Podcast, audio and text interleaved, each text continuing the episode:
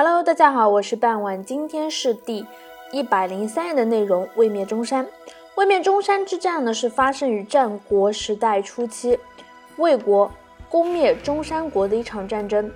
周威烈王十八年至二十年，魏军在故攻灭中山国的作战，经过了三年作战，中山军力量消耗已尽。二十年，魏军终于攻克故城。占领了中山国。全境，魏文侯遂即命太子姬镇守中山地，而封岳阳于灵寿，中山国王。今天内容呢非常的短，我们到这里就结束了，感谢大家的收听，我们下期再见，拜拜。